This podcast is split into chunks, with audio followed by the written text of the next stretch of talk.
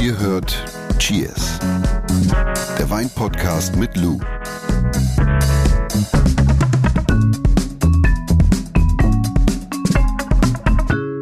Meine Tochter, ne, die fängt ja jetzt schon an, ihren Weihnachtswunschzettel zu schreiben. Mhm. Also jetzt schon, ich meine, ist ja noch ein bisschen Zeit, ne? Ja gut, aber Vorsorge besser als Nachsorge. Da hast du recht. ne? Aber ich, ich freue mich jetzt auch schon äh, auf, auf Weihnachten, den Herbst und, und Winter und so. Kann man gedankenlos Rotwein trinken. Ich bin ja so ein Typ, der geht dann Jetzt auch in, bist du aber schon wieder bei den Jahreszeiten. Ja, aber Trink ich- doch einfach Rotwein immer. Ich bin so ein Typ, der geht dann ans Weinregal und fragt dann nach, ich hätte gern sowas mit Schokolade. Ich brauche das dann. Echt? Ja. Bei Wine und Food Pairings bin ich ja eher so der Typ, wenn etwas nicht passt, dann versuche ich zu analysieren, warum nicht von den Komponenten, also Säure, Süße, bliblablub. Und wenn etwas passt, dann fetzen. Willkommen zu Cheers, dem Wein-Podcast mit Lou und äh, mit mir, Jonas, der Mann, der die richtigen Fragen stellt. Äh, schlaue, doofe, obwohl wir haben uns ja darauf geeinigt, dass es doofe Fragen nicht gibt bei uns. Exakto. Eigentlich gar nicht. Äh, wenn ihr Fragen habt, dann mailt uns. Also, wenn ihr Fragen an Lou habt, logischerweise. Und für alle, die neu dabei sind, Lou ist sowas wie ein wandelndes Weinlexikon. Noch viel mehr, denn sie ist Weinexpertin, sie ist studierte Weinwirtschaftlerin, äh, sie hat einen großartigen Weinblog und ist trinkfest, oder? Ja, würde ich jetzt mal behaupten. Obwohl, wenn man glaubt, dass du die ganze Zeit Wein trinkst, stimmt ja gar nicht, weil dadurch, dass du viel Wein probierst, musst du, ja- spuckst den dann Ja, ja, wir spucken. aus. Ja, ja, wir aber, aber damit benetzt man ja auch seine Schleimhäute, ne? Schon allein, dass Ja, ja, man ihn klar. im Mund hat. Ja. Dann nimmst du ein Stückchen Wein und dann gibst du so ein bisschen Sauerstoff hinzu und dann fängst du damit an zu arbeiten und dann spuckst du es aber in der Regel aus. Und bei dir ist es anders, glaube ich, als, als bei mir, zum Beispiel beim Radio, wenn man selbst im Radio moderiert, dann kann man oft schwer Radiosendungen hören. Du kannst aber immer gut Wein trinken. Ne? Nee, es gibt tatsächlich Tage, da schmeckt mir kein Wein. Das ist egal. Und ich bin dann verzweifelt auf der Suche. Und ich glaube, jeder Weinfreak kennt das. Man hat Lust auf ein Glas Wein. Und jeden Wein, den du aufreißt, ist Kappes so. Und dann sagst du, ah, nee, ich glaube, ich brauche doch, also ich habe, glaube ich, doch lieber Lust auf ein Glas Weißwein. Und dann mache ich den Glas, mache ich mir, schenke ich mir ein Glas Weißwein an und sagst du, ey, schmeckt mir irgendwie auch nicht. Und dann sage ich so, weißt du was, vergiss es einfach, trink halt einen Tee oder so. Es bringt heute nichts. Also man hat durchaus Tage, man sagt ja auch so in der Biodynamie Wurzel- und Fruchttage, wobei da gehen wir irgendwann mal anders drauf ein. In einer separaten Folge ist ganz interessant. Also je nachdem, wie diese ganze Mondkonstellation Ja. ist, schmecken Okay. uns Sachen besser oder schlechter. Ja, klingt bescheuert, aber ich bin, ich glaube daran ja, ne? Heute geht's bei Cheers um Tannine, also Tawas, ja, Tannine. Hört ihr gleich mehr dazu. Jetzt machen wir erstmal eine Flasche auf und ich trinke noch mal ein bisschen Wasser. Vorm Probieren ist das gut, noch mal ein bisschen Wasser zu trinken? Ja, auf jeden Fall besser als Kaffee, ne? So, schenk ein, ne? Der Wein der Woche. Was hast du mitgebracht? Ich habe einen Barolo mitgebracht, den Via al Castello Mhm. aus dem wunderschönen, und das ist halt wirklich so, aus dem wunderschönen Piemont. Ich finde, es ist ja eine Italia! Ja, es ist ja wirklich eine Art. Ach, das ist Schande. Sag mal, Es ist ja wirklich eine unfassbar schöne Gegend. Also ich bin richtig verliebt ins Piemont.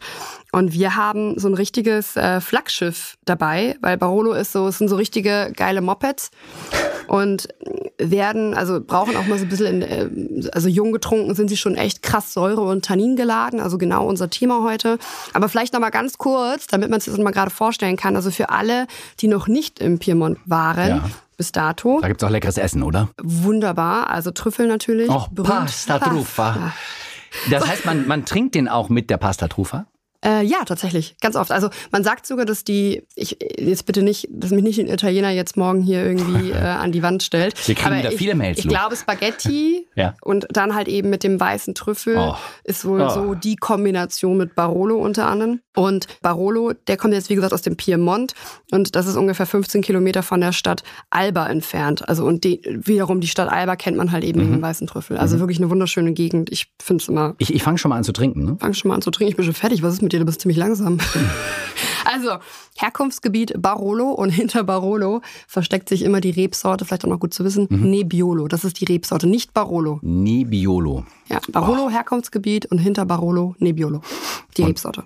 Okay. Also ganz typisch aromentechnisch, ne? So Kirsche, vielleicht ein bisschen Rose. Hast du vielleicht auch ein bisschen äh, Anis oder, oder Leder in der Nase? Und, und zu was trinkt man den so? Also wir haben ja eben gesagt, zum Trüffelpasta, Barolo kann man zu Trüffelpasta. Den jetzt würdest du empfehlen zu? Ich trinke das auch mal gerne solo tatsächlich, auch wenn es richtig ein Kraftpaket ist. Ein Moped. In Moped, ich jetzt ja Mopedchen. gelernt. Aber ansonsten tatsächlich einfach zum Grillen oder so, kann ich mir sehr gut Ein gutes vorstellen. Stück Fleisch. Ja, aber auch zu stark geröstetem Gemüse oder irgendwie Mhm. sowas. Geröstetem Gemüse, schon geröstetes. Geröstetem Gemüse, ja. Und was ist typisch dann, also für die Rebsorte Nebbiolo? Ja, krasse Säure, krasse Tannine, also unser Thema. krasse Säure, krasse Tannine. Also wir sind schon mittendrin, ihr hört es. Wir sprechen heute krass über Tannine. Äh, ja, wer kennt's nicht oder zumindest wer kennt den Spruch nicht? Oh, ich habe Kopfschmerzen, ey, muss am Wein von gestern liegen. Bisschen, bisschen viel Tannin drin gewesen. Was ist denn überhaupt Tannin, Lou? Also Tannin, also erstmal das ist totaler Quatsch, ja. Also wir kriegen von Tannin keine Kopfschmerzen, höre ich tatsächlich ganz, ganz oft. Ja. Tannin ist nichts anderes als Gerbstoff. Das heißt, wenn wir, also und Gerbstoff hat, vielleicht da nochmal kurz die Brücke zu schlagen, Gerbstoff hat tatsächlich für uns Menschen eine sehr, also eine gesundheitsfördernde Wirkung, weil es ist gefäßverengend. Also beispielsweise, wenn du eine Wunde hast, dann gibt es auch tanninhaltige Salben, also gerbstoffhaltige Salben und die ziehen die Haut zusammen und schützen dadurch die Haut vor ich habe beinahe gesagt, vor Bakterien und allem drum und dran. Genau, also es ist eine gesundheitsfördernde Wirkung tatsächlich, also eine antioxidantische. Und Gerbstoff findet man tatsächlich nicht nur im Wein beziehungsweise in der Beere, da kommen wir gleich nochmal drauf zu sprechen, sondern halt eben in vielen anderen Gemüse- und Obstsorten und Lebensmitteln auch. Ich wollte gerade sagen, wir können auch mal einen Arzt einladen und fragen, Mhm. ob denn Rotwein gesünder als Weißwein ist. Und das ist bestimmt ein schönes Thema mit ihm. So, und wenn wir natürlich jetzt, du kannst ja mal hier üben. Ja, Nimm mal einen Schluck Wein da im Mund. ja. Wir sind nicht zum Spaß, Jonas. Darf ich jetzt ein bisschen schlürfen? Jetzt, äh, genau, du nimmst jetzt einen Schluck Wein Okay. in den Mund und dann ziehst du so, ja, aber dann ziehst du so ein bisschen Sauerstoff zu und das, was dann so austrocknend ist, Mhm. zusammenziehend, das ist Tannin. Und das ist natürlich bei der Rebsorte ähm, Mhm. Nebbiolo jetzt extrem. Also es ist wirklich so richtig austrocknend, astrigierend. Das zieht sich fast zusammen, ne? Genau, richtig zusammenziehen, astrigierendes Gefühl. Okay. Sag mal, wie kommt denn Tannin überhaupt in den Wein? Machen wir jetzt, wir malen uns jetzt mal ein Bild. Stell dir mal vor, wir gehen jetzt in den Weinberg. Ja. Und Oh. im Weinberg Warte mal, ist das so eine romantische Vorstellung? Man geht in den Weinberg. Ist das für euch auch noch eine romantische Vorstellung oder bist du da völlig Weinberg so? zu gehen? Ja. Für mich ist das immer so, im Weinberg spazieren gehen. Ne? Macht man ja nicht oft, aber wenn man es dann mal macht, Ich finde es, also ja klar, ist ja wie mein Zuhause. Also das ist ja, jetzt aber dann ist wachsen es ja, ja meine wenn's Babys. wieder ein Zuhause da ist, wachsen ist ja es meine so. Babys. Nein, das ist natürlich meine, Babys. Nein, also, Okay, also wir gehen in den Weinberg. so jetzt Konzentration, Ja. Jonas. Also du gehst jetzt in den Weinberg und da hängen schon vollreife Trauben Mhm.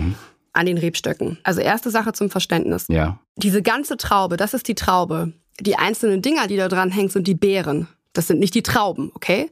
Also dieses, diese komplette Traube, die am Okay. Rebstock hängt, ist die Traube und diese kleinen Kügelchen, das sind die Beeren. Ah. Und das ist unser Protagonist, wenn wir von Tannin sprechen. Denn wir finden, jetzt musst du dir vorstellen, du, du pflückst dir jetzt so eine Beere von der Traube runter Ja. und reißt die einfach mal mit den Daumen auf. Dann, und dann spritzt hast du, es mir entgegen. dann spritzt es dir entgegen. Dann hast du einmal die Kerne Ja. und die Beerenschale. Ja. Also die Beerenschale ist tatsächlich mit fast das Wichtigste, weil hier sitzt die höchste Konzentration an Farbstoff und anderen Inhaltsstoffen und eben auch Tannin. Dann haben wir die Kerne, da sitzt auch extrem viel Tannin drin. Und wo auch sehr viel Tannin drin ist, ist das Rappen, das Stielgerüst. Also da, wo die ganzen Beeren dranhängen. Mhm. Ich habe ja das Gefühl, dass die, die Schale auch mal ein bisschen bitter ist. Ja, kann, kann mitunter sein. Ja.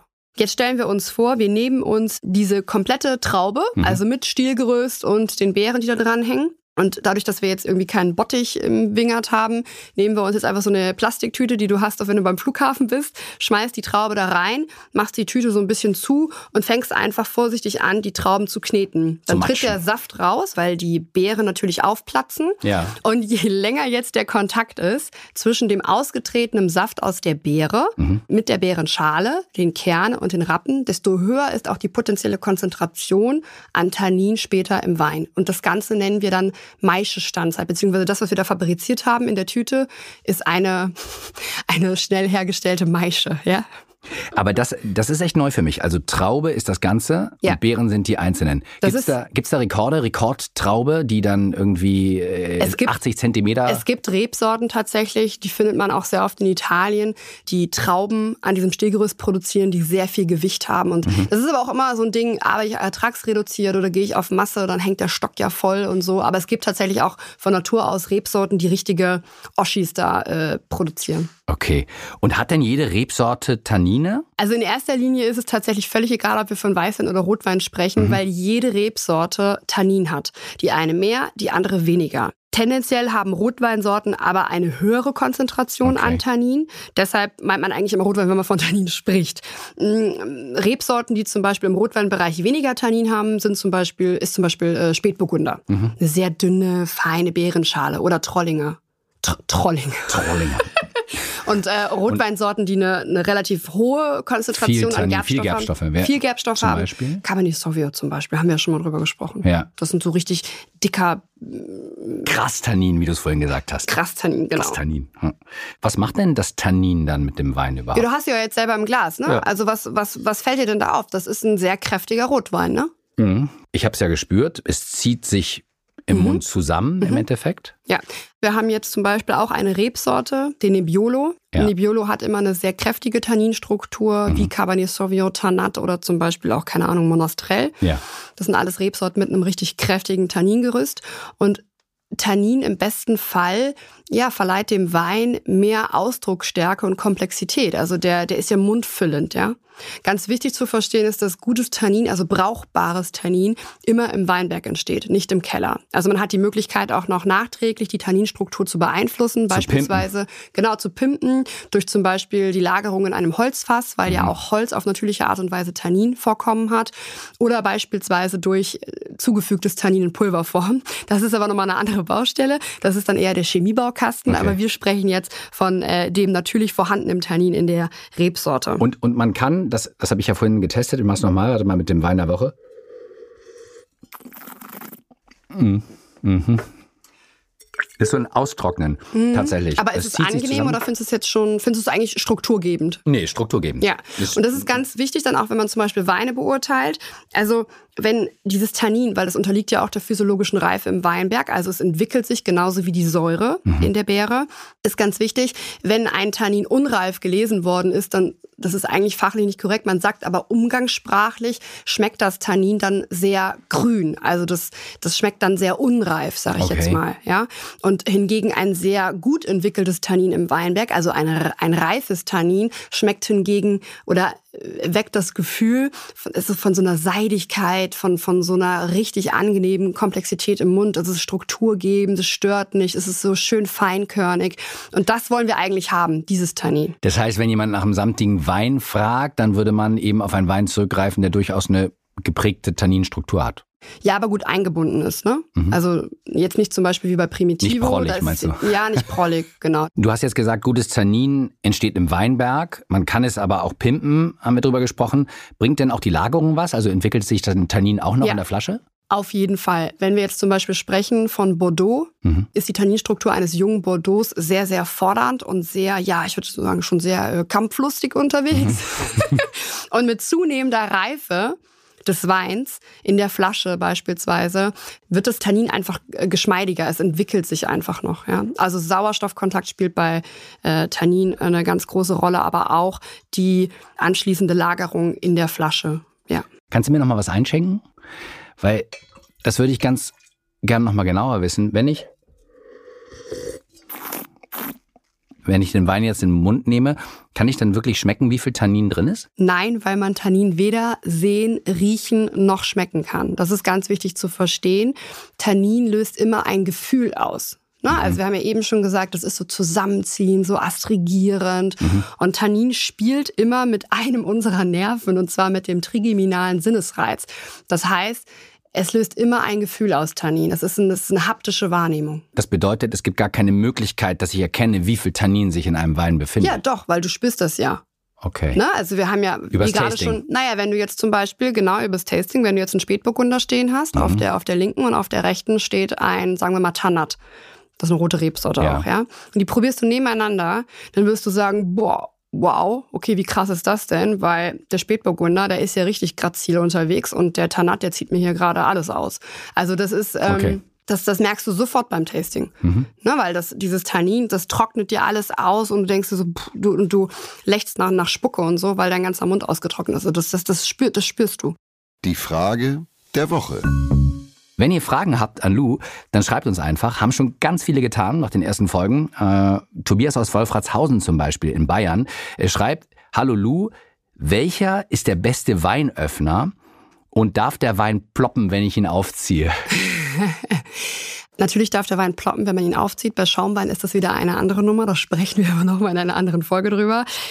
Es gibt eigentlich nicht den richtigen oder den falschen Flaschenöffner. Das Ding ist gut, was die Flasche aufmacht, sage ich jetzt mal. Und äh, es kommt immer darauf an, womit kannst du am besten arbeiten. Ne? Also wir haben jetzt hier gerade die Flasche aufgemacht mit einem Flügelkorkenzieher. Hat so jeder Haushalt, glaube ich, zu Hause. Dieses Männchen mit diesen zwei Armen finde ich persönlich fürchterlich. Ich bin echt zu blöd dafür, das damit aufzumachen. Womit kannst du am besten arbeiten? Ich arbeite immer mit einem klassischen Kellnermesser. Ja, also man hat einmal den, den, den, einmal diesen Hebel, sag ich mal, und man hat oben dieses Messer. Da mag ich das immer ganz gerne, wenn das ein gezacktes Messer ist. Und am liebsten auch ein relativ, also ein bisschen, ich habe ein breiteres Kellnermesser, weil es einfach besser in der Hand liegt. Es gibt auch so Dinger, die kannst du an den Tisch anschrauben, ne? Und dann kannst du, dann hältst du die Flasche drunter und, und Du meinst für die Magnumflaschen? Für die großen? äh, das geht auch mit normalen Flaschen, oder? Meinst du zum Öffnen oder zum Ausschenken? Nee, zum Öffnen. Ey, du kennst ja gar keine Gadgets. Es Ja, ich gibt, hab auch, das- gibt auch elektronische Öffner. Ja, ich habe das wichtigste Gadget und das ist mein Kellnermesser. Damit kannst du alles. Nein, also nochmal, also erlaubt ist, womit die Flasche aufgeht und Ja. womit, womit man am besten arbeiten kann. Für mich ist es das Kellnermesser und wenn der andere lieber den Flügelkorkenzieher bevorzugt, dann soll er den Flügelkorkenzieher nehmen. Da gibt's kein richtig und kein falsch. Also mit Stil und es darf nicht bröseln. Richtig. Gut. Darauf einen Schluck Wasser. Auf den ausgetrockneten Mund. Wir fassen das nochmal zusammen für euch. Tannin ist grob gesagt ein Gerbstoff, der entsteht, wenn die Kerne, also die Schale und auch die Rappen einer Traube mit dem äh, Saft, der austritt, in Kontakt kommen. Und umso länger dieser Kontakt eben ist, desto mehr wird Tannin extrahiert. Und ja, man findet Tannin in jeder Rebsorte und Tannin verleiht einem Wein Struktur und Ausdrucksstärke. Im besten Fall, genau. Und es gibt Rebsorten mit weniger Tannin und mit mehr Tannin. Und, Und- Tannin kann man nicht schmecken, sondern Tannin fühlt löst es. ein Gefühl aus. Ja, Ah, das hast du sehr schön. ne? Ach, ja, Mensch, das einmal, war einmal wieder kurz. warte, wunderbar, warte. Ein schönes Gefühl. Wie so eine, wie so eine, als würde also ich eine Prüfung abnehmen. Ja, wenn ihr auch eine Frage habt, dann mailt an cheers.edeka.de und ich sage jetzt auch Cheers, ne? Cheers. So. Wohl. Oh. Ja, Bis nächste Woche. Denkt dran, wir lieben Sterne, vor allem fünf, und freuen uns über eure Bewertung. Und alle Infos, die ihr braucht, äh, findet ihr in den Shownotes. Yes. Bis nächste Woche. Tüdelü. Dieser Podcast wird euch präsentiert von Edeka. Wir lieben Lebensmittel.